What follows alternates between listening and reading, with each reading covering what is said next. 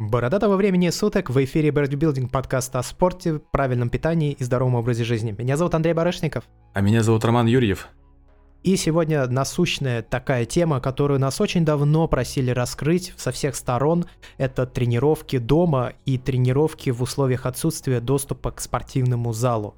И это, наверное, действительно важная, я думаю, для очень большого количества людей тема. Она даже для меня стала в какой-то момент э, по-своему важной, и мне было интересно ее изучить. И мы поделимся своим опытом, расскажем вам об упражнениях, которые вы можете делать при отсутствии отягощений и даже, возможно, с отягощениями.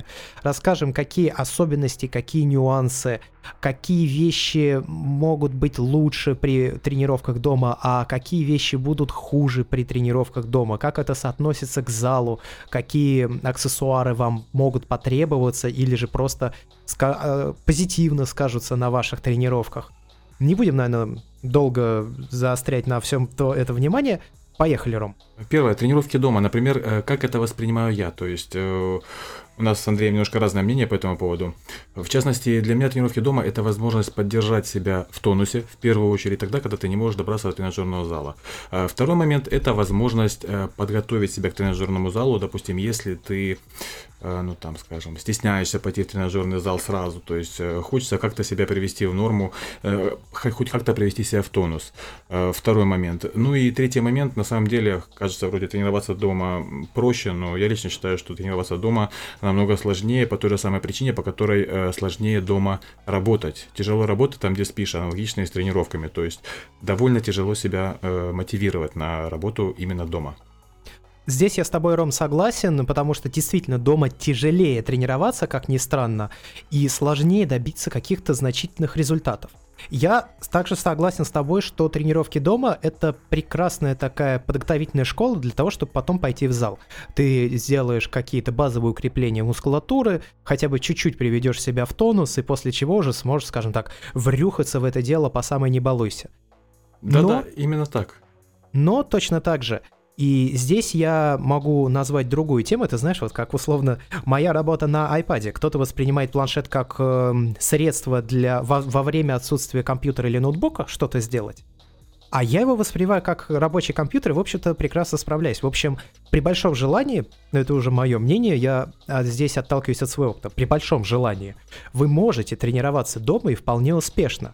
Но если вы собираетесь пытаться как-то чего-то добиться и спрогрессировать, то здесь уже недостаточно только тех знаний, которые вы можете получить изначально из тренировок дома а вам потребуется гораздо больше усилий для того, чтобы добиться значительного результата. И подходить к таким тренировкам дома на результат, основательным, то есть тренировкам, уже лучше через несколько лет тренировок в зале, когда у вас есть связь между мозгом и мышцами, вы понимаете, как их надо сокращать, что вы должны чувствовать, и тогда только вы начнете понимать, как в условиях дома этих результатов можно добиться.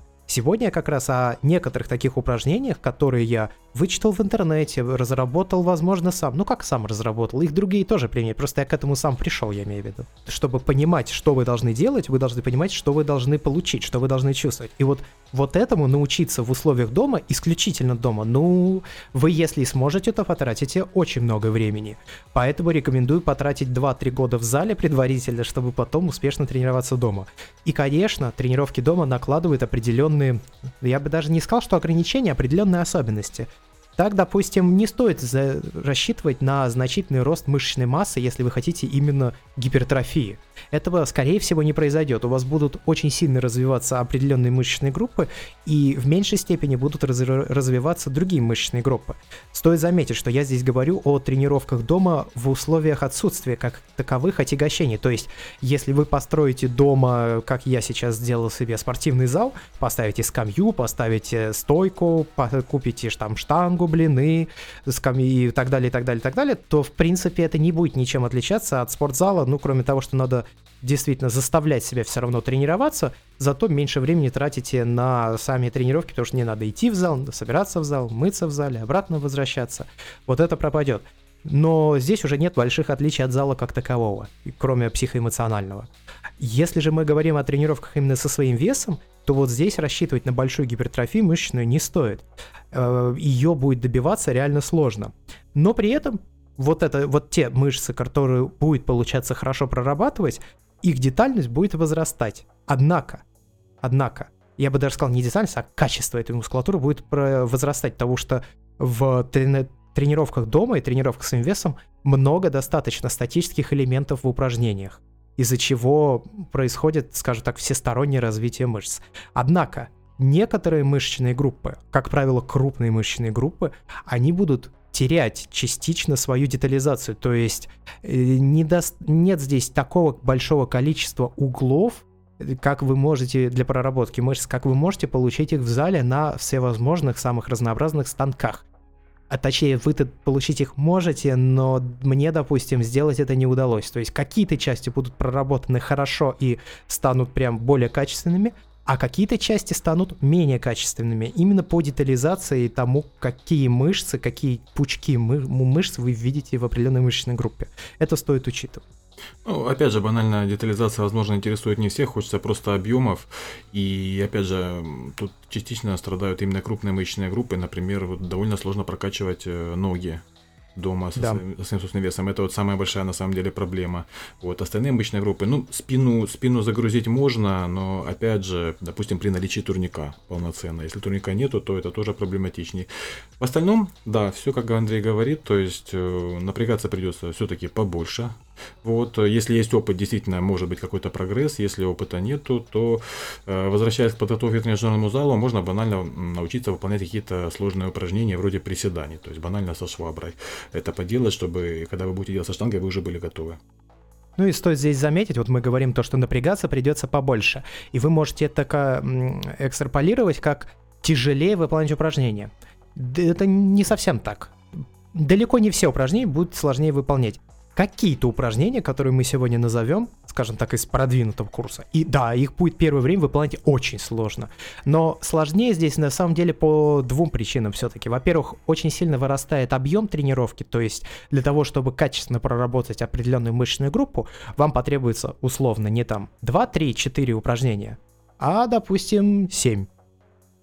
И из-за этого, из-за этого сложно. И вторая причина, вам придется постоянно искать то есть, если вы в зале, конечно, будете под себя искать какие-то тренажеры и какие-то виды упражнений, но здесь этот поиск будет гораздо более востребован, потому что, как я уже сказал, концентрация и вникание в этот процесс, если вы хотите добиться какого-то значительного результата, они значительно выше, чем в зале.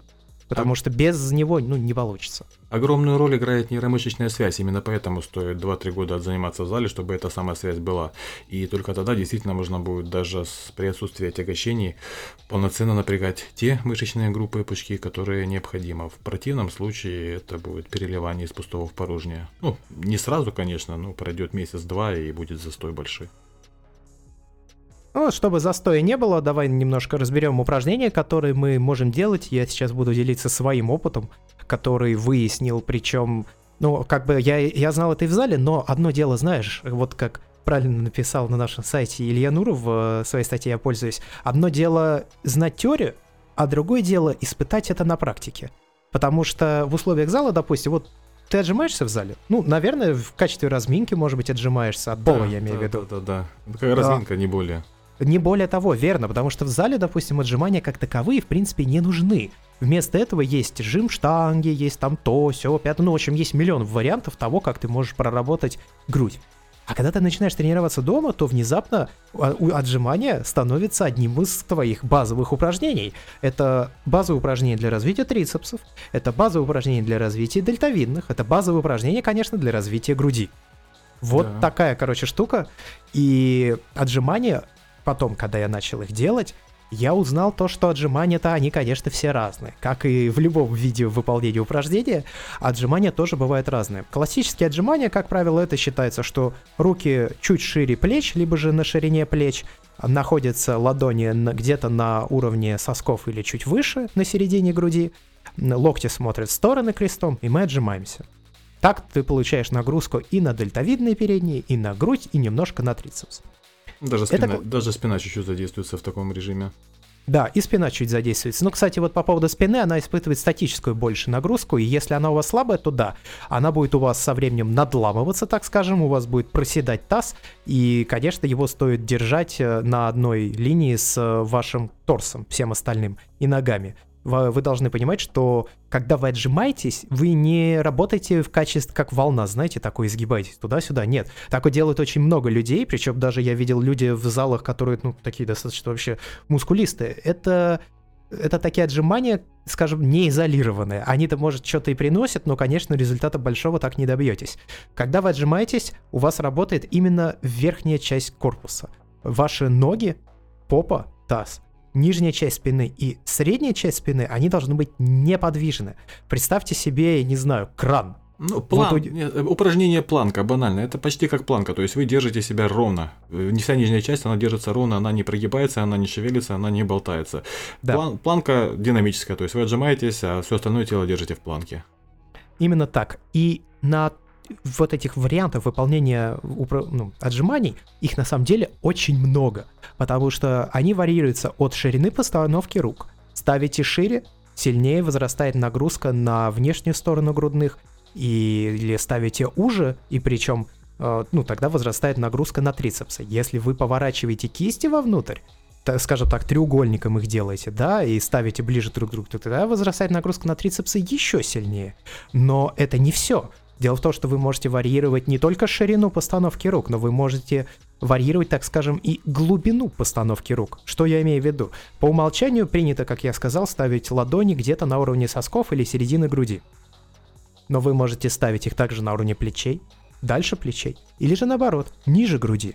И чем сильнее вы будете уводить руки ближе к тазу, тем сильнее будет возрастать нагрузка на дельтовидные и таким образом вы можете варьировать и распределить, потому что, ну, меняется распределение веса. И таким образом вы можете варьировать, что конкретно вы хотите больше прокачать. Влияет поворот кистей, влияет направление локтей, влияет положение кистей, то есть по высоте и по ширине. Вот это все именно и составляют различные варианты отжиманий. И во время отжиманий, когда я тренировался исключительно дома и на улице со своим весом, а потом и с отягощениями на самом деле, то отжимания у меня стояли, как правило, приблизительно так. То есть 2-3 разминочных подхода, неважно, как руки стоят, после чего 5 подходов стандартных классических отжиманий, то есть руки на уровне плечей э, и где-то посередине груди или же сосков, а потом еще 5 отжиманий, когда они находятся практически у пояса, 5 отжиманий, когда они находятся выше головы, локти врозь, локти вдоль туловища. Это все отжимания. И это все сказывается по-разному на разных мышечных группах. Трицепсах, дельтах и груди. Э, более того, хочу добавить, что есть можно еще прорабатывать разную часть грудных мышц, включая довольно сложную для проработки внутреннюю часть груди, то есть вот самая серединка ее.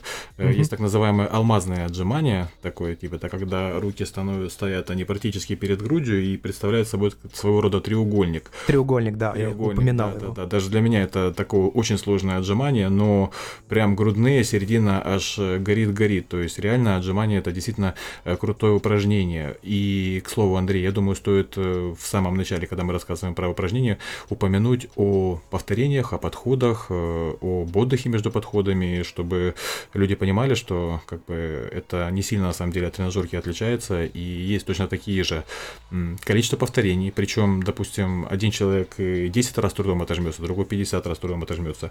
Тут работа почти до отказа, скажем так. То есть, если да, вы... каждый раз. Каждый раз почти до отказа. То есть, чтобы это не было, что э, вы просто рухнули на пол, то не стоит, потому что потом как бы не выполните полноценно другие подходы. Э, и что касается отдыха между подходами, э, восстановилось дыхание, работаем дальше. Это может быть от 30 до 90 секунд. Да, отдыхе, отдых должен быть небольшим, потому что иначе вы очень быстро будете отдыхать, ну, очень быстро будете восстанавливаться, и нагрузки не произойдет необходимой для там прорабатывания какой-то мышечной группы, не только отжимания, вообще любой, что мы сегодня будем обсуждать. Возвращаясь к отжиманиям, отжимания на этом на самом деле не заканчивается. Мы, я вот в плане забыл упомянуть, но вообще еще есть такие вещи, как, допустим, отжимания на пальцах. На первый взгляд, я думаю, вы дум... ну, на первый взгляд люди воспринимают это как какое-то уже, знаете, такое бахвальство, да, своими возможностями. И это действительно так, если вы отжимаетесь на одном пальце. Как правило, это указательный или большой. Э, потому что в этом случае нужно расположить свой вес так, так чтобы все упиралось в большой палец. Так не прорабатывается ничего дополнительно, только сухожилия и связки укрепляются. Но если вы отжимаетесь, допустим, на трех пальцах, или там четырех пальцах, то вот здесь уже очень сильно в ход вступают что? Предплечья. Предплечья. Да. И это усиливает прокачку предплечий.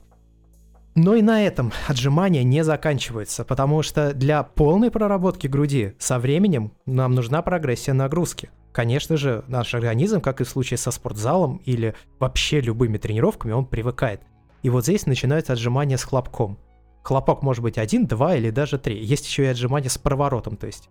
Тут суть в чем? Взрывная работа мускулатуры. Вы не просто отжимаетесь, а вы отжимаетесь так резко и сильно, чтобы ваш корпус подлетел.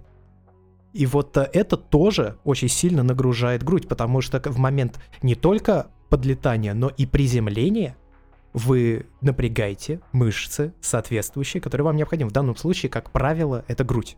Конкретно я использовал отжимание с хлопком и даже подпрыгиванием для того, чтобы сильнее загрузить грудь. И а это работает. Ваша грудь так сильно накапливает кровь, что кажется, что ее сейчас разорвет. Я думаю, знакомое ощущение тем, кто прокачивает грудь в спортзале. Знакомое, знакомое. Это, к слову, можно сказать, тоже именно силовая работа. То есть взрыв, взрыв взрывная – это работа на силу, грубо говоря.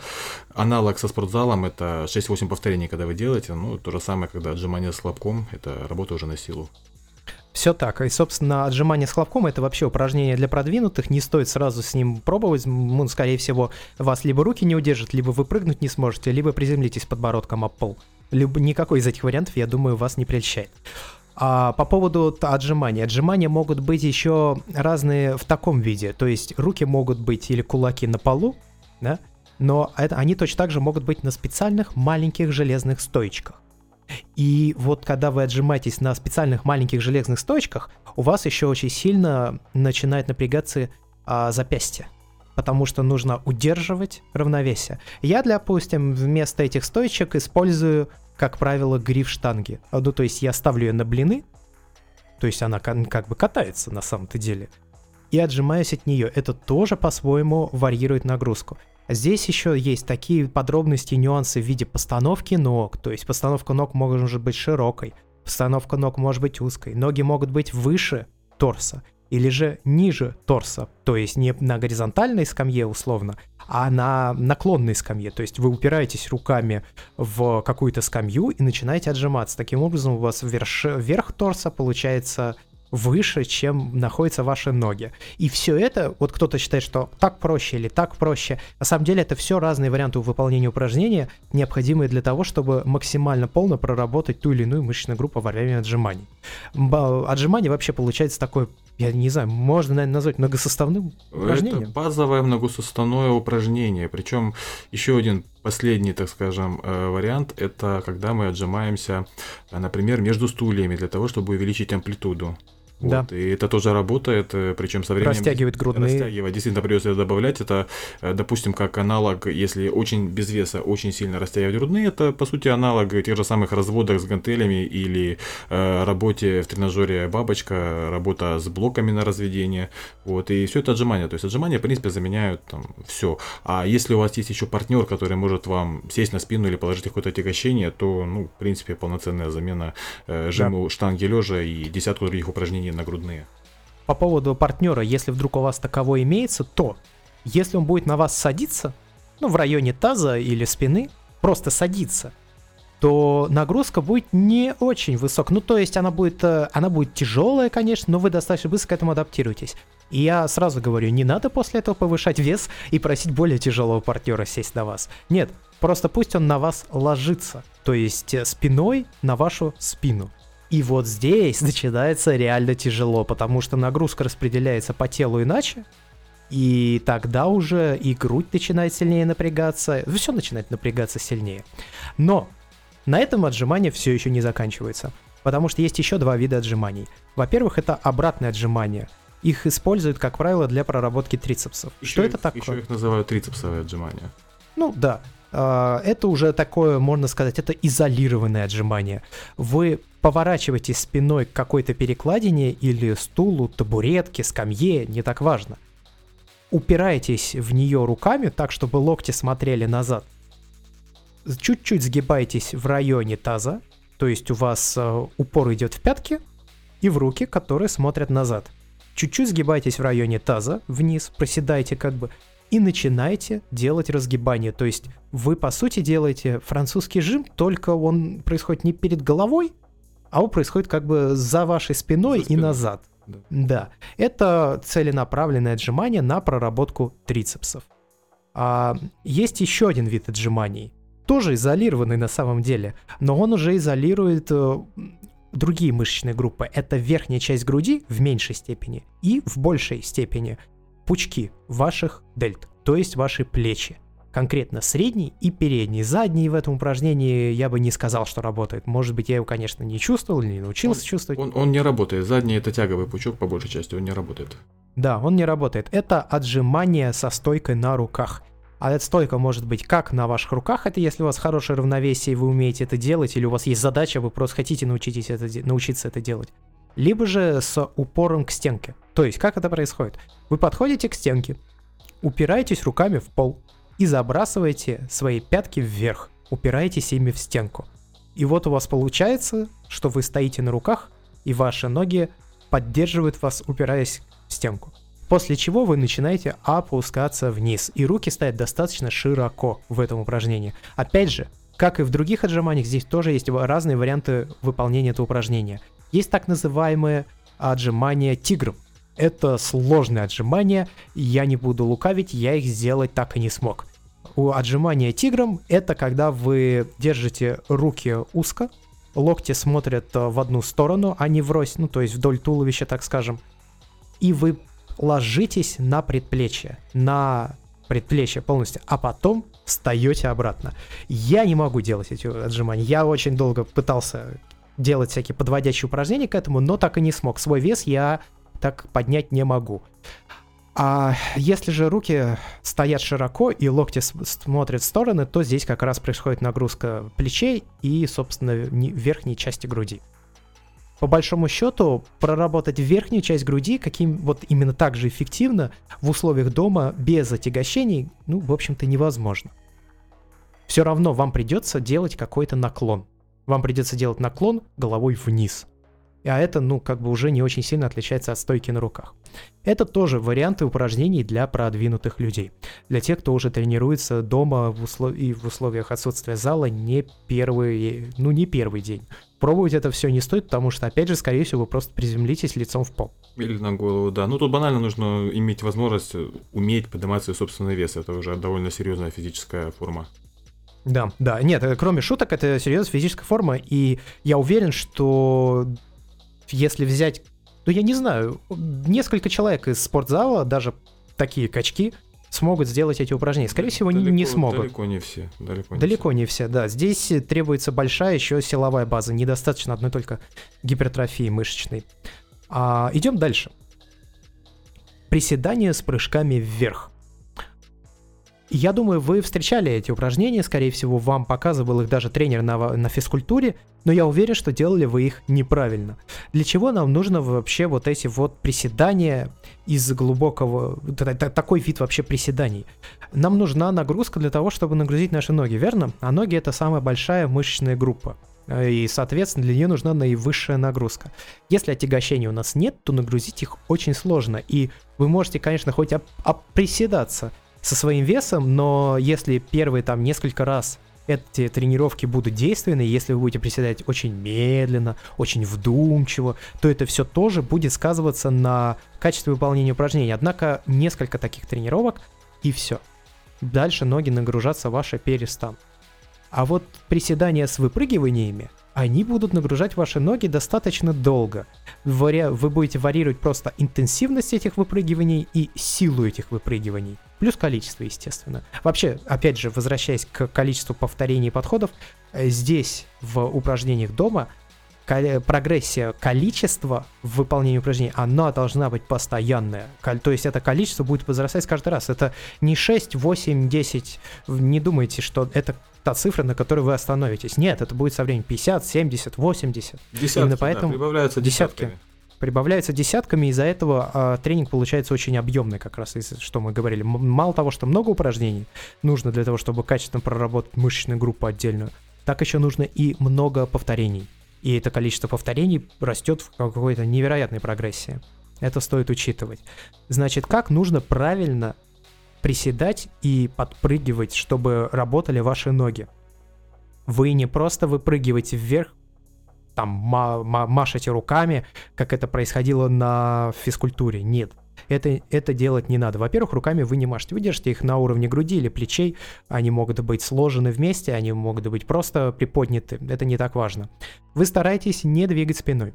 То есть спина находится в чуть-чуть наклоненном состоянии, она не сгибается вперед, она не разгибается назад, она, в общем-то, статична.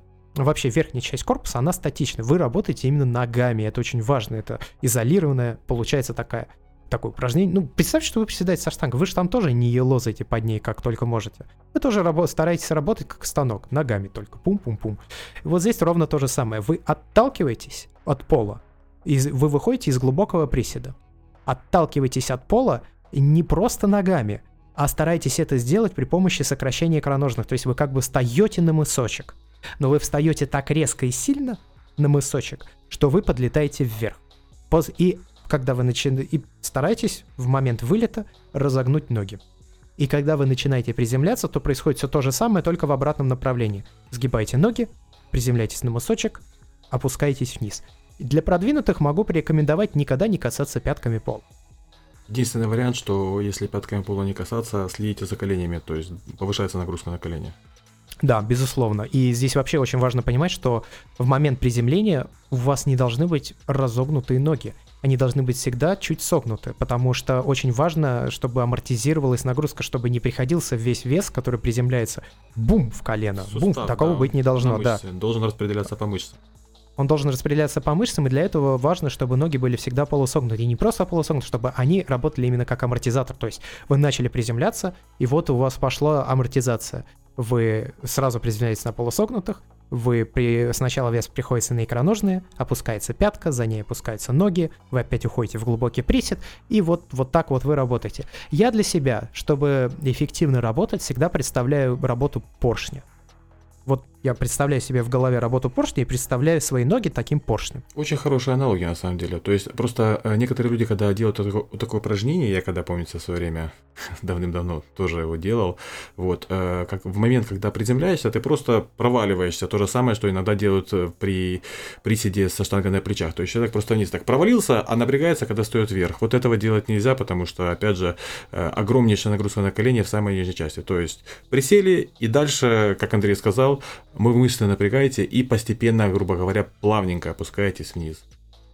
Почему это упражнение эффективно будет нагружать ваши ноги на длительный срок? Ну, если вы работаете на какой-то результат и действительно хотите чего-то добиться, то в любом случае ваша масса, как правило, будет расти. Ну, потому что правила питания никто не отменял. Они все такие же, какие мы уже рассказывали в предыдущих всех выпусках подкаста. И диета, и вот это вот все и ваша мышечная масса будет расти, общая масса тела ваша будет расти, а соответственно ускорение на вес, сами понимаете, ну, выше нагрузка. Вот поэтому это упражнение эффективно. Обычное приседание не столь эффективно получается, потому что прогрессия такая резкая в весах, ну, со своим весом невозможно, как это происходит с накидыванием блинов дисков на штангу. Идем дальше. А, на этом проработка ног, в общем-то, не заканчивается стоит заметить то, что еще у нас есть сокращение икроножных, да, то есть все, всем нужны красивые икры. И для их проработки, для их проработки тоже нужно позаморачиваться. Недостаточно той нагрузки, которая происходит во время приседаний, вот, которые мы только что описывали. Я думаю, вы слышали о таком упражнении, как ослик и могли видеть его в фильме «Качая железо» с Арнольдом Шварценеггером. Слово это одно из самых эффективных упражнений для проработки икроножных, потому что именно в этом упражнении прорабатывается и икроножная, и камбаловидная одновременно, то есть, по сути, вся, вся эта группа да. Я немножко модифицировал этот ослик, когда я начал его делать, потому что ослик все же то упражнение, которое очень эффективно, если есть какое-то отягощение, то есть дополнительный вес. Ну, кто-то, как правило, кто-то садится сверху. Это вот самое простое. Но мы же говорим об упражнениях сейчас без отягощений. Стараемся, по крайней мере, так делать, потому что у, мы, у нас условия спартанские, у нас нет ничего. Ну, или практически ничего. Свой вес, свое тельце. Свой вес, да. Здесь есть такой нюанс. В общем, вы встаете к стенке, упираетесь в нее локтями и начинаете наклоняться. Но наклоняйтесь не так, как во время ослика, а немножко меньше. И вот здесь очень важно поймать положение ног и наклона корпуса Что я подразумеваю под положением ног? Коленки должны быть полусогнутые, но вот то, как близко или далеко от стенки будут стоять ваши стопы, это уже все очень сугубо индивидуально. И вот надо поймать такое место, в, ну, в котором вы будете делать разгибание, то есть вы будете вставать на мыски, и вы будете чувствовать, что весь вес ваш приходится в икры. Надо, это вот надо поймать положение, чтобы весь ваш вес приходился в. Это может получиться не сразу, особенно если вы не совсем понимаете, что от вас нужно, как это сделать. Но если вы поймаете эту вещь, то в принципе, я так скажу, в, прораб, икры прорабатываются очень и очень хорошо, даже без дополнительного веса. Но, конечно, это, опять же, большое количество повторений с э, малым отдыхом и несколько подходов. То есть это может быть по 50, по 60 таких разгибаний, но вы прочувствуете. И здесь, да, на пятку опускаться уже не надо. Ну, то есть здесь вообще не надо опускаться никогда на пятку. У вас все время происходит амплитуда движения почти на полу, но не касаясь его, и вверх. Потом опускайтесь вниз. Никаких рывков, никаких проваливаний, то есть э, все обе фазы движения, негативная и позитивная, они должны быть подконтрольные. Вы должны их выполнять сами, а не по инерции или же под, под воздействием своего веса опускаясь вниз. Это же ну, самое базовое правило. То есть э, во время работы не должна расслабляться. Отдыхать. Отдыхать. Да. Она должна все время быть под нагрузкой. Если э, отдыхаете, вы теряете не просто половину нагрузки на мышцу, вы теряете процентов 70, потому что ну, есть так называемый мышечный натяг. Э, такое выражение. Это один из факторов роста мышц. То есть не только там анаболические гормоны влияют, тестостерон, гормон роста, э, не только питательные вещества, но и мышечный натяг. И вот как раз натяг, он даже важнее тех же самых анаболических гормонов. И добиваемся мы этого натяга только тем, что мышца находится под нагрузкой по постоянно. Забыл я упомянуть одно упражнение для отжиманий, но я забыл его не просто так упомянуть, потому что оно еще задействует и пресс. Что у нас, собственно, есть с прессом? А сейчас давай тогда в школе так немножко сбились по ходу тем. В общем, есть еще одно упражнение, которое очень сильно задействует трицепсы и очень сильно задействует пресс. И под очень сильно задействует пресс я подразумеваю не просто тяжело, а я подразумеваю, что, скорее всего, у вас это сначала сделать и не получится. А когда начнет получаться, будет очень больно. Очень больно именно от того, как сильно напрягается пресс. И после, ну, на следующие дни после выполнения этого упражнения пресс у вас будет болеть так, как будто его кошки подрали. Очень сильно будет болеть. Что это за упражнение? Вам надо найти некую перекладину или условную плоскость, в которой вы можете упереться ладонями. Эта плоскость должна находиться на вполне конкретном уровне, где-то на уровне нижней части вашей груди. Может быть чуть ниже. Чем вообще, чем ниже она будет располагаться, тем сложнее будет делать это упражнение, потому что тем больше вес будет приходиться на пресс и трицепсы. Это разгибание рук, ну то есть как французский жим. Вы упираетесь руками в перекладину, отставляйте ноги назад так, чтобы вы полностью вытянулись в прямую линию, вот здесь у нас уже начинает работать пресс. После чего вы начинаете подтягивать как бы свой лоб к этой самой перекладине. Ну, как будто делаете французский жим, только вы не штангу жмете от себя, а себя жмете вниз и вверх. К перекладине и от перекладины. Если вы будете делать лбом к перекладине, то это нормально еще достаточно, ну, достаточно простое выполнение упражнения. Если же вы будете заводить вы еще дальше уйдете назад и будете заводить свой лоб и затылок под перекладину, то вот здесь нагрузка на трицепсы и на пресс будет совершенно адовой. Первое время, я говорю, вы будете делать буквально 2-3 раза в подходе, и больше, ну, скорее всего, сил не хватит. Опять же, здесь очень важно, конечно, делать, чтобы все это было подконтрольно, без раскачиваний, без проваливаний. Но это, наверное, одно из самых эффективных упражнений, которые я подсмотрел в свое время в интернете. Я увидел, как его делал... Э, есть такой очень популярный, известный э, африканец, афроамериканец, да, в общем, э, Ганнибал, его так зовут. Я увидел это упражнение в одном из его самых первых видеороликов. Я начал его пробовать делать, поначалу мне не получалось, ну и в общем, а потом я так сильно натренировался его помощью трицепса и пресс, что очень долго не мог пробить их в зале, а пресс и до сих пор не могу на самом деле. Это самое эффективное упражнение для пресса, как ни странно. Вот, для силы именно пресса. Ну и вообще внешнего вида тоже.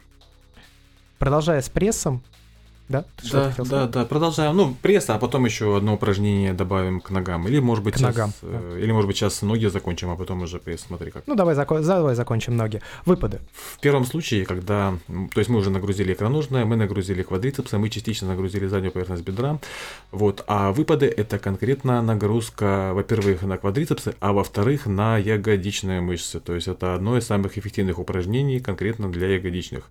Э, выпады можно делать со своим собственным весом. Э, выпады можно делать, то есть ходить по комнате выпадами, и в этом случае ягодичные нагружаются лучше всего.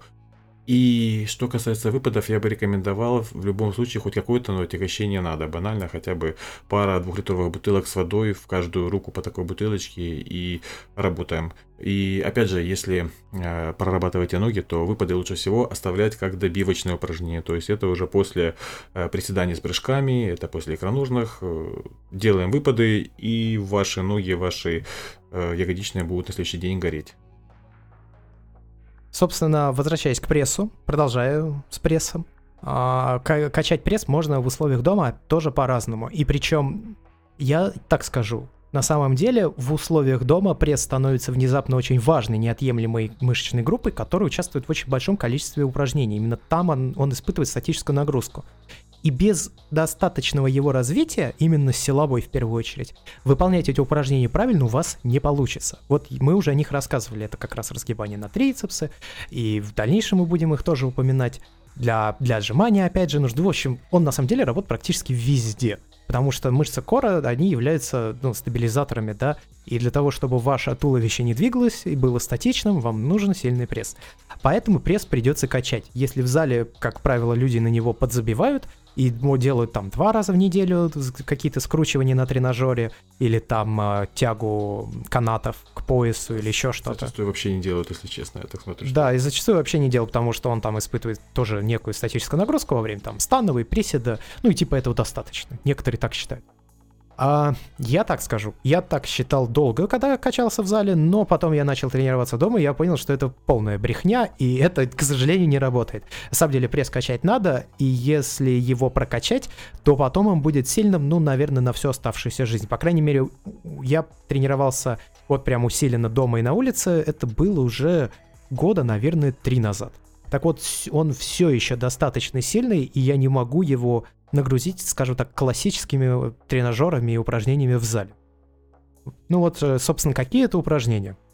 Помимо уже упомянутого сложного, очень сложного, реально очень сложного разгибания рук при вытянутом корпусе, а у вас еще есть вариант а, различных скручиваний. Ну, классические подъемы корпуса, я думаю, тут все понятно. Мой совет только подкладывайте обязательно под копчик какую-то мягкую ткань, потому что иначе вы будете копчик обдирать.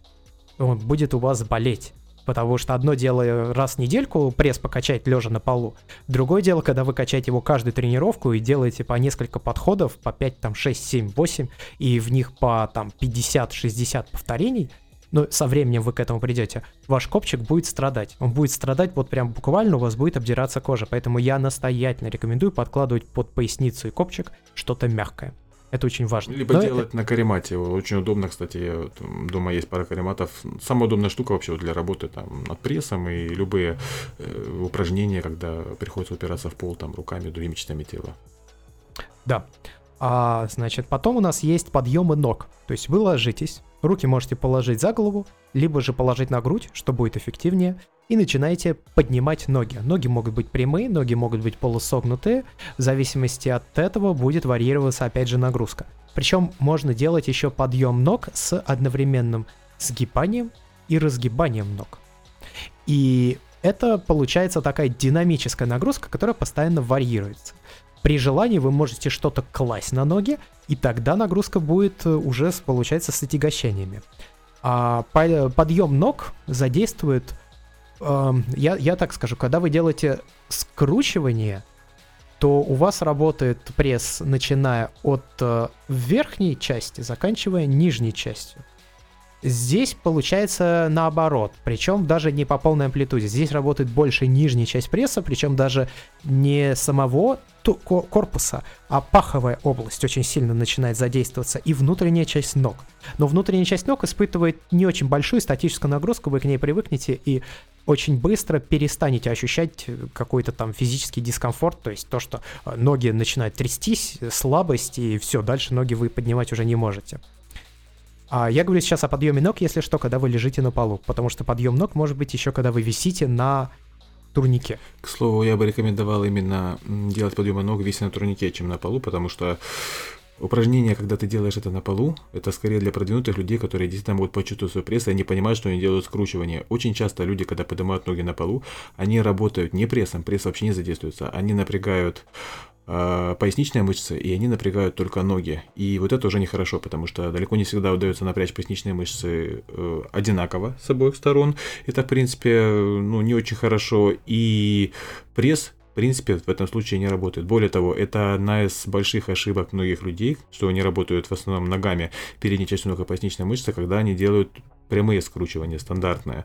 То есть, если человек поднимается с прямым торсом, то есть, если он не скручивается, а именно вот ровно. Я постоянно это вижу в тренажерных залах, я постоянно это вижу, там люди на полу так делают. Особенно особый ад и угар, это когда еще блинчик перед собой держит, и за этим блинчиком тянется и встает. Так вот, тут человек нагружает поясничную мышцу очень сильно. После этого упражнения обычно у людей болит спина. И болит нехорошо. То есть, это не нагрузка мышц, это уже идет удар по позвоночнику. Угу. Поэтому скручивание это так. именно скручивание. Вы как улиточка скручиваетесь. Обратное скручивание аналогично. Более того, э, я бы даже рекомендовал не просто просто ноги поднимать. Э, знаете, как березка делается, то есть ее, так скажем, последняя фаза. Подняли ноги, вытянули их вверх. Так вот, вытянули вверх, опустили вниз, вытянули вверх, опустили вниз, не кладя их на пол. Вот это будет работать только нижний пресс. Вы просто почувствуете, это смешно звучит, это довольно сложно выполнить, то есть это тоже упражнение для продвинутых, и при этом нужно держаться за что-то руками. Но если вы научитесь его делать, вы будете нагружать э, нижнюю часть пресса настолько, что ну прям будет гореть-гореть. Э, лучший вариант, лучшее упражнение, помимо выполнения подъема ног в висе, я не знаю, для того, чтобы нагрузить нижнюю часть пресса. И еще одна ремарка. Э, в любом скручивании пресс работает весь. Это одна мышца. Вот эти все кубики пресса, там верхние, нижние, это просто перетяжка сухожилиями. Поэтому ну, в любом случае пресс всегда весь работает. Это да, но варианты разные, вот как раз под, подъема ног, там скручивания и так далее, они позволяют на чуть больше нагрузить Одну либо верхнюю, либо да, нижнюю часть. Верно. Да, да, да. Это так. А по, помимо подъема ног и классических скручиваний есть еще несколько видов э, выполнения упражнений на пресс. Это, собственно, ножницы или же велосипед. Вы могли видеть их в различных видеороликах по аэробике, выглядит это достаточно смешно, я сам к этому относился, думал, что это какая-то глупость, но нет, это просто еще один вид динамической нагрузки на пресс. И тот, и другой, причем ножницы по-другому по, по, по задействуют э, пресс, нежели это делает велосипед, я не знаю, как это объяснить словами, потому что это все-таки уже больше зиждется на каких-то внутренних ощущениях и а, понимании того, как, что и как вы должны ощущать. В общем, когда вы делаете велосипед, то нагрузка получается продольная, то есть по длине пресса. А когда вы делаете ножницы, нагрузка приходится больше на внешнюю сторону пресса, то есть э, косые мышцы. Вот как-то так. Но опять же, это мы говорили, что дома тренироваться сложнее, и вникать в этот процесс действительно придется больше для того, чтобы был результат. И вот это как раз вот эти нюансы, о которых мы и говорим. Почему это сложнее? Потому что надо буквально постоянно думать, надо постоянно следить за тем, что и как вы делаете, и самое главное, понимать, что вы чувствуете и что вы должны чувствовать. По, именно поэтому я сказал, что если вы хотите добиться результата от тренировок дома, лучше прийти уже, когда у вас есть тренировочный опыт, чтобы у вас была нейромышечная связь. Говоря проще, приходится не только мышцами работать, но и головой. На самом деле нагружается абсолютно все. Та же самая нейромышечная связь – это большая нагрузка для центральной нервной системы и для наших мозгов. Да. А еще одно выполнение, еще одно упражнение, которое задействует, ну, и пресс на самом деле, и поясницу, и спину, мышцы и кора. дельты. Полностью мышцы, мышцы кора и целую кучу всех остальных, да и целая куча всех остальных это планка. Я думаю, планка это одно из самых известных упражнений, которые в сегодняшнем списке были наряду с отжиманиями. А, планка бывает двух видов. Планка обычная, которая, в общем-то, не сказать, что слишком сложное упражнение, это когда вы стоите на предплечьях, то есть на локтях. Вы, вы держите корпус ровным, у вас э, нет, опять же, провисаний вниз в области таза, как и нет высокого его подъема над э, туловищем, верхней частью, над головой, то есть. Вы стоите ровно, вы стараетесь не трястись, вы стараетесь нигде не прогибаться, вы напрягаете головой, напрягаете мышцы кора, вы напрягаете спину, вы напрягаете ноги, держите ноги вместе. Но в росе, если их ставить, то будет значительно проще это упражнение выполнять, и так делать не надо. Ну, только если у вас не получается делать планку, то как подводящий вы можете попробовать это так, дел- начинать с этого. Но если вы захотите реально прочувствовать пресс, именно пресс уже, и получить наибольший эффект от планки, то тогда ее надо делать на вытянутых руках. То есть вы стоите не на локтях и предплечьях, а вы выдвигаете руки вперед за голову и упираетесь в ладони. У вас так получается работа большая очень на предплечье, на внутреннюю головку трицепсов и на пресс. И вот в этой планке стоять долго это, это, это сложная задача. Потому что ваша задача вытянуться максимально сильно, как только вы можете. То есть, чем меньше будет просвет между вашим торсом и землей, тем лучше и выше будет нагрузка на описанные мышцы. Плюс еще, я вот не знаю, что у нас в подмышках находится. Сухожилия, наверное. Подвижки, да, там сухожилия, ну и плюс там же слабо. Вот они тоже будут испытывать нагрузку. Кстати, насчет планки, у некоторых людей есть заблуждение, мол, чем дольше стоишь в планке, тем лучше. Не совсем так. То есть, опять же, организм адаптируется и привыкает. Э, идеально считается, что стоять в планке минуту-полторы. Если вы спокойно стоите минуту-полторы в классической планке, утяжеляйте ее. То есть, начинаем с того, что мы поднимаем одну ногу, мы стоим в боковой планке и продолжая э, тем упражнением, которое рассказал Андрей, то есть мы выдвигаем руки вперед, и чем дальше, тем лучше. Постепенно таким образом нагружаем. То есть минута-полторы стоите, увеличиваете нагрузку. В противном случае тело очень быстро привыкнет. Да, конечно, в статике, в планке стоять там, допустим, 4 минуты тяжело, в свое время я доводил до 4 минут, и последние 30 секунд я просто орал. Но э, это, опять же, это статическая нагрузка, тело очень быстро к нему привыкает, то есть не будет прогрессии. Да, э, вот именно поэтому я говорю, что когда вы переходите на планку на вытянутых руках, ну вы к этому все равно придете. И вот здесь уже, ну, опять же, как и в случае с э, приседаниями с выпрыгиванием, э, тут уже достаточно долго можно использовать это упражнение для того, чтобы в целом укреплять э, силу своих мышц. А, есть еще вариант прокачки трапеций при отсутствии отягощений. Давайте сначала разберем простой вариант. Простой вариант это любые, я не знаю, два пакета с продуктами, и вот вы идете домой вместе с ними, и вы начинаете делать, собственно, подъемы трапеции, то есть шраги, как шраги. шраги да. да, да. При этом вы стараетесь э, руками никак не артикулировать, стараетесь в локтях их не изгибать, не разгибать, они, они у вас статичны, как две палки висят и все. А, но это, опять же, если есть какое-то дополнительное тягощение. Но оно, конечно, всегда будет, потому что это очень просто. И нет никакого, в общем-то, объективного, объективно нет никакой причины для того, чтобы делать то упражнение, которое я сейчас расскажу. Но если вы сможете его делать, а это не на самом деле, но это, это сложно, но это реализуемо. Я, у меня, допустим, получалось, то вы будете прокачивать свои трапеции очень и очень хорошо. Потому что, в принципе, трапеция — это такая мышечная группа, которая в упражнениях дома практически не тренируется. Именно вот так, как ее можно прорабатывать в зале при помощи шраг, если мы не берем во внимание шраги. А и это будет достаточно сложно написать. В общем, вам нужно две стены. Ну или две каких-то твердых тяжелых плоскости, в которые вы сможете упереться руками. Упереться руками так, чтобы развернуть кисти ладони направить вниз, то есть в пол. И вы должны встать не в распорку, а вы, они должны быть ближе к вашему корпусу. После чего вы отрываете себя от земли, упираясь руками в эти две стенки. И вот после этого, когда вы себя подняли и зафиксировали, вы начинаете поднимать корпус из этого положения вверх трапециями. Описать сложно. Звучит, наверное, вообще ужасно. И думаешь, как так вообще невозможно, но на самом деле, если вы будете делать вот эти все упражнения, которые мы сейчас вам рассказали, то вот это вы начнете делать достаточно быстро. Андрей, потому что... Кстати, да. нормально звучит. Ну, ты говоришь, я вот даже сейчас, я это упражнение никогда не делал, я уже представил, как, допустим, подводящее для него сделать. Банально, если есть какие-то брусья на улице, это то же самое можно делать да, да. на брусьях, а потом между стенами.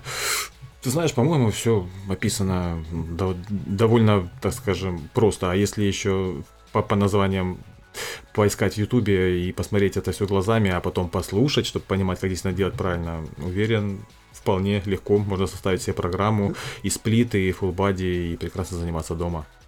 Зато могу сказать вот что. А, в качестве подводящего упражнения прекрасно подойдет а, как раз Робот правильно сказал, брусья, то есть вы ложите, вот представьте, что вы бабочка, ложитесь локтями на брусья, как бы расставите их распорку, и пытаетесь себя вот из этого положения поднимать не на вытянутых руках, а вот согнутыми локтями. Это будет подводящим упражнением. И могу гарантировать вам одну вещь, если вы начнете делать вот это упражнение, вы прикуете к себе абсолютно внимание всех мимо проходящих людей, и они будут останавливаться и смотреть, что происходит. Это я вам гарантирую. А это, собственно, опять же, упражнение, конечно, для продвинутых.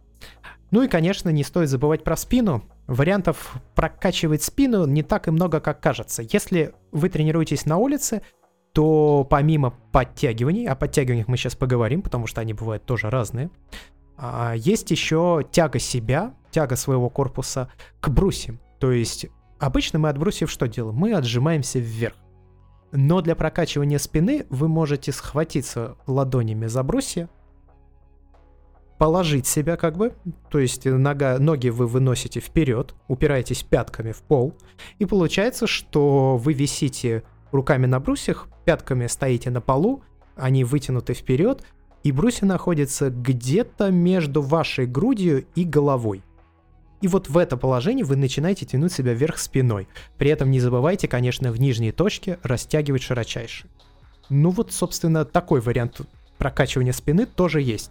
Но он очень быстро перестанет быть эффективным, потому что это достаточно простое упражнение. А если вы подтягиваетесь, то оно перестанет быть эффективным еще быстрее. Ну, опять же, если нет, конечно, отягощений. Да, к слову, подтягивания, вот мы и дошли до них, это одно из базовых упражнений не только, так скажем, при работе там, вне тренажерного зала, но и в тренажерном зале. Именно подтягивание наравне с тягой штанги к животу, это самое, вот хотите широкую, красивую, прокачанную спину, подтягивайтесь. Поэтому есть возможность добраться до турника, есть турник дома, спина будет хорошая, поверьте. Ну а теперь, я думаю, Андрей, стоит рассказать о видах подтягивания, потому что можно не только спину, но и руки прокачивать. Можно еще и даже грудь прокачивать. О, это... Я, я знаю, звучит неожиданно, но на самом деле при длительном трени... при длительных тренировках с подтягиваниями при определенном положении рук можно качать грудь. Угу. А, то есть работать, подтягивать себя не спиной, а сокращением груди. Я это точно знаю, я это точно делал, и это, это не так сложно, на самом деле, как кажется, как звучит. Но практически никто не знает о том, что это, ре, что это реализуемо. А, по поводу подтягиваний. Подтягивания, как и в случае с отжиманиями, бывают самые разные. Они, это могут быть подтягивания обычным хватом, это могут быть подтягивания широким хватом, причем это может быть прямо ультра широкий хват, это может быть параллельный хват, если у вас есть две параллельных друг другу перекладины, тогда задействуется немножко брахиалис и по-другому работает спина. А. Кстати, подтягивание параллельным хватом очень важная штука. Я настоятельно рекомендую найти вариант, где можно так подтягиваться. А, также варьирует ваше подтягивание направление локтей. Локти могут смотреть совсем в стороны, они могут смотреть вперед, они могут смотреть где-то на 45 градусов вперед, и это все тоже по-разному задействует вашу спину. И, конечно, подтягивания могут быть обратным хватом, то есть это уже больше на дельты и в меньшей степени на бицепсы, ну и вот здесь начинается самое интересное, потому что подтягивание на самом деле, ну вот все считают, что надо обязательно подтягиваться, доходя подбородком до перекладины. Но это если мы говорим о классических подтягиваниях, самых базовых. Если же, допустим, мы делаем обратные подтягивания на бицепс, а не дельта, то вот здесь начинается интересное, потому что здесь вам, нам нужна только первая половина амплитуды движения. Дальше, когда вы начинаете подтягиваться, весь весь переходит в локти и на дельты. И бицепс отключается, к слову. И бицепс отключается, он начинает отдыхать. Да, и нам нужна именно поэтому, именно первая половина амплитуды. Да, это не подтягивание гантели, не тяга гантели на скамье какое-нибудь сгибание, или еще что-то. Но это сильно прорабатывает бицепсы, потому что вы в этот момент, ну извините, вы целиком висите на бицепсах. Знаете, это не так просто, как кажется. Но к этому нужно подходить. По поводу того, как хват влияет на выполнение спины. Чем шире хват, тем больше задействуется внешняя сторона спины ближе к подмышкам, широчайшая чем уже хват, и если локти начинают смотреть вдоль туловища, то есть идут назад, тем сильнее прорабатывается средняя часть спины. При, при этом, если вы подтягиваетесь перед собой, то, то есть подтягивание отличается еще положением вашего корпуса. Корпус может ходить вертикально, корпус может ходить по диагонали, либо же корпус может ходить под перекладину и за перекладину. Я не говорю за перекладину вперед, нет, ну, классические подтягивания за перекладину назад. Это все очень сильно тоже варьирует то, куда именно приходится нагрузка во время подтягиваний. А, если вы подтягиваетесь под перекладиной, то тогда она больше приходится в нижнюю часть спины. Вот. Но это все уже такие ноу-хау, которые на самом деле даже в подкасте объяснять большого смысла нет, потому что пока вы не научитесь подтягиваться, просто обычно подтягиваться, все это не будет иметь для вас никакого ровным счетом значения, вы не будете понимать, как это делать.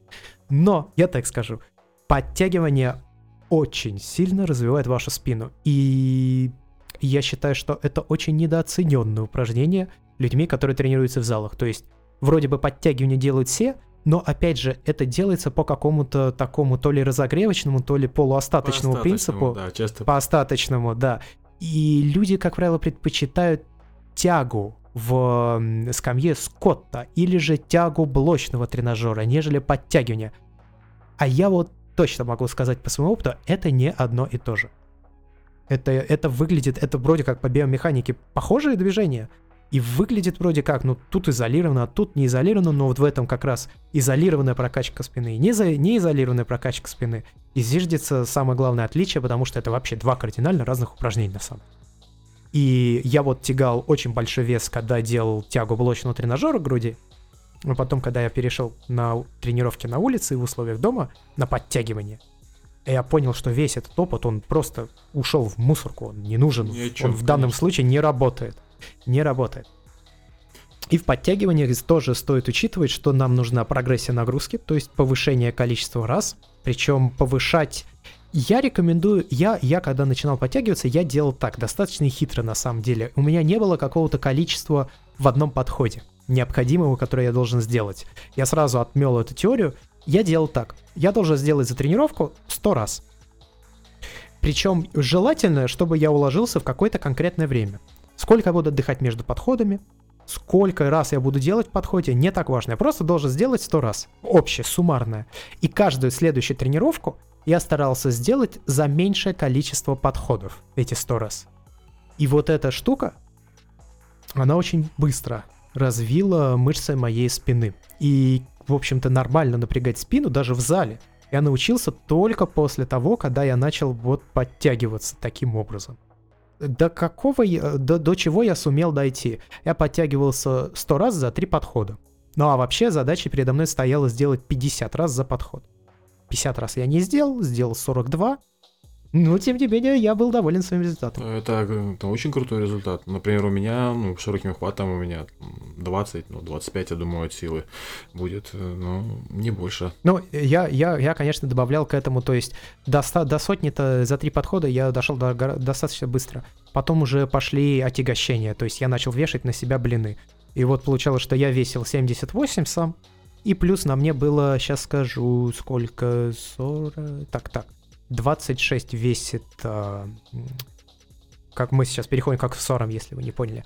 26 весит специальный жилет со свинцовыми, со свинцовыми грузиками, плюс э, 35 блины и 2 килограмма цепь. Ну вот сложите, вот с таким весом суммарно подтягивался. Такая, в общем, штука. И если мы переходим к аксессуарам, то что вам может пригодиться? Э, я думаю, самое такое то, что я рекомендую абсолютно всем, это резиновые петли для тренировок. Причем не экономьте, возьмите сразу хорошие, стоят они недешево, я не знаю, может быть долларов 30-40, может быть даже дороже. Именно полный комплект, там обычно 4 идет петли, то есть с большим э, сопротивлением, с меньшим, с еще меньшим и совсем маленьким.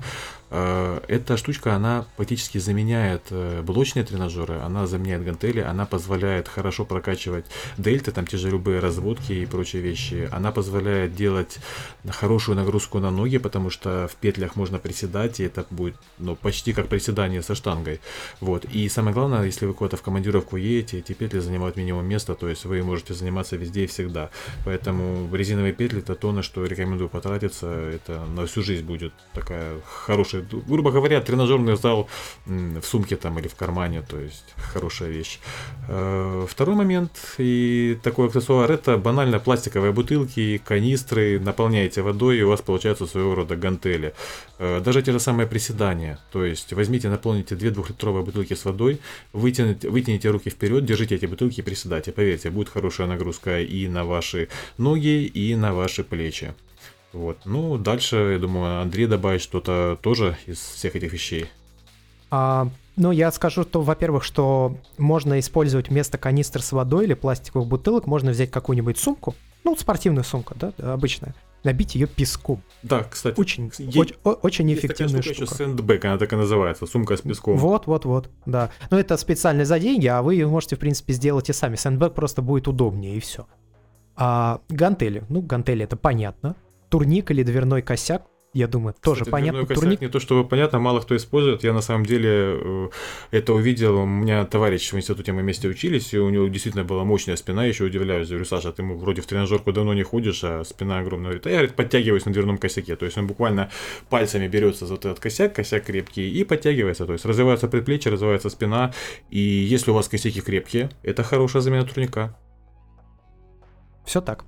И, кстати, турники бывают разные. Бывают такие турники, которые встают в распорку, ну, то есть их не надо, по сути, никак крепить, прикручивать или еще что-то. Вы просто их цепляете как бы как раз за косяк, ну, и они, они держатся. И у меня был такой турник, я такой пробовал, в общем, не рекомендую. Потому что, да, он держится, и действительно все хорошо, он не слетает, если правильно подобранный под вашу стенку или ваш дверной проем. Проблема тут другая. Подсознательно все время боишься, что он сейчас слетит, из-за чего все время находишься в таком напряжении. Э, напряжении и не концентрируешься нормально на выполнении упражнения. Поэтому я рекомендую крепить основательно, то есть вкручивать болтами в стенки, или же использовать просто железную трубчатую перекладину, которая вкручивается с двух сторон в стену. Это вообще самый такой надежный вариант, самый, который, ну, и этому варианту, в общем, веришь. этому варианту веришь и в нем не сомневаешься. А поэтому турники, конечно, бывают разные. Диски. Диски, диски это блины, да, их еще называют. Они, если у вас нет гантелей, то на самом-то деле можно работать с блинами. Причем э, тут даже важен не столько вес блина, сколько его диаметр. Чем больше диаметр, тем тяжелее выполнять упражнения. И это хорошо повышает прогрессию нагрузки без какого- какого-то увеличения веса как такового. То есть 5 килограммов э, с диаметром диск, не знаю, условно 10 сантиметров, это не то же самое, что 5 килограммов с диаметром 20 сантиметров. Совершенно по-разному будет нагружаться ваша мускулатура, если вы делаете упражнения типа там разводки на грудь. Ну вот простой пример. Диаметр вы можете варьировать нагрузку диаметром, а не весом. Жилет. Есть специализированные жилеты со свинцовыми как раз утяжелителями. Я о таком вот буквально несколько минут назад говорил. Хорошая очень штука, которая позволяет снять вес э, с поясницы, если вы цепляете блины на пояс и вешаете его на себя. Потому что, ну, все-таки поясница это важная штука, а тут вес планомерно распределяется и на трапеции, и на спину, и на поясницу, ну, в общем, на весь ваш, на все мышцы кора. И причем эти жилеты еще чем хороши, они не сверхкрепко на вас сидят и не плотно вас облегают, благодаря чему вы, я вот делал трапеции, как раз поднимая, ну, вот, то есть я нацепил на себя жилет и просто поднимал трапеции. Все, даже руки не работают. Прекрасное упражнение. Лучше гораздо, чем любой тренажер. Но жилет стоит, конечно, денег. Не то чтобы больших, но, опять же, надо найти в интернете, надо заказать. Стоит он там, я не помню, честно говоря, за сколько его покупал. По-моему, я отдал за него то ли 3,5, то ли 5 тысяч рублей. Ну, ну что-то такое. Цена, да, за 26 килограммов. Да, нормально. У меня, у меня вообще смешно. У меня не жилет, у меня есть самый настоящий бронежилет. Простенький, конечно, но 16 килограмм весит. Я вот его использую для отягощения, если там дома занимаюсь или на турниках, какие, конечно, на меня люди дико смотрят, но штука полезная. Вот, и, собственно, цепь. Уже несколько раз фигурировала в диалоге. Цепь. Цепь это такая штука, которая вам поможет в очень большом количестве упражнений. Во-первых, она поможет вам при подтягиваниях, если вы захотите усилить мелкие мышцы, которые мы, мышцы-стабилизаторы так называемые. Перекидывайте цепь через перекладину, хватайтесь двумя руками и начинайте подтягиваться. Заодно она а, отчасти, отчасти заменяет а, попи, ну, параллельные перекладины, о которых я говорил. Если у вас таких нет, вот, пожалуйста, цепь перекинули, начали подтягиваться. По, получается по биомеханике схожее движение с горизонтальными параллельными друг другу перекладинами. А цепь вам также поможет при прикреплении веса к поясу. Пояс, соответственно, нам нужен, ну, либо бодибилдерский, либо тяжелоатлетический, либо Крепкий а, дед... пауэрлифтерский. Крепкий дед... ну да. ремень, в принципе, тоже Креп... военный подойдет. Да, подойдет, да. А, собственно, с помощью как раз цепи самый оптимальный вариант вешать блины на эти самые вот э, ремни. Еще цепь вам пригодится, если вы захотите. Мы вот рассказывали вам про статодинамические упражнения и рассказывали вам про э, статические нагру... статическую нагрузку. Вот цепь для этого тоже подойдет. Перекидывайте через себя и начинайте что-то делать. Потому что вот тот тренинг, те виды тренинга, которые мы рассказывали, на самом деле э, многие, много вещей из них используются при тренировках дома и в условиях отсутствия веса как такового. В общем, все это подспудные достаточно материалы, но они, они приносят пользу. Они приносят пользу, и, знаете, ну это как вот, э, не знаю, специализированные текстовые редакторы. Конечно, набирать текст можно и в блокноте, никто не помешает, и даже оформить можно, но делать это в специализированном редакторе проще и лучше. Ну, собственно, здесь ровно то же самое. Если вы не готовы тратиться на спортзал дома или спортзал такой, прям спортзал отдельный, то вы можете потратиться несколько там тысяч рублей на вот эти вещи, маленькие подспудные приспособления, которые дадут значительный результат ваших тренировок. И за этим все. Спасибо большое, что слушали этот выпуск подкаста. Это был выпуск о тренировках дома и в условиях отсутствия зала. Причем, как таковой, без каких-либо отягощений, только со своим весом. Надеемся, что эта информация вам пригодится. И если она пригодится, не забудьте поставить нам лайк в iTunes – а также можете поддержать нас долларом, двумя или тремя на патреоне patreon.com slash С вами был Андрей Барышников. И Роман Юрьев. До скорых встреч. Пока. Счастливо. Слушайте больше интересных тем и новостей в других подкастах проекта BeardyCast. Мы рассказываем о науке и космосе в The Big Beard Theory, фитнесе и правильном питании в Beardy Building, о технологиях и гаджетах, сериалах, играх и фильмах в BeardyCast – Ссылки на все подкасты указаны в описании или на сайте birdicast.com.